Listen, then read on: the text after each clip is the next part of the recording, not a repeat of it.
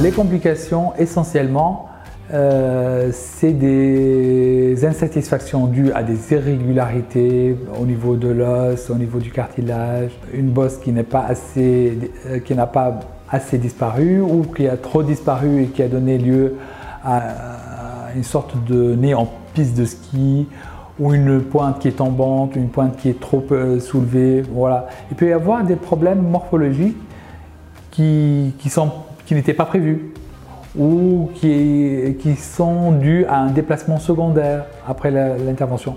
Ou alors un nez qui respire moins bien qu'avant ou aussi mal qu'avant. Euh, et souvent, les reprises au niveau du nez sont supérieures par rapport aux autres reprises en chirurgie esthétique.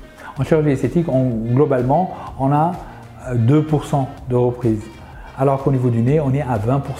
Quelquefois, on a bien fait euh, euh, l'opération, mais au bout d'une semaine ou dix jours, ou même voire quelques mois, il y a eu un déplacement qui s'est fait au niveau de l'os ou au niveau du cartilage qui, un peu, qui défait un peu ou qui grève le résultat. Alors, si le défaut est minime, Maintenant, heureusement, il y a les rhinoplasties euh, médicales, c'est-à-dire qu'avec une injection d'acide hyaluronique ou de graisse, on peut pallier à ce défaut, donc sans avoir besoin de refaire euh, une chirurgie.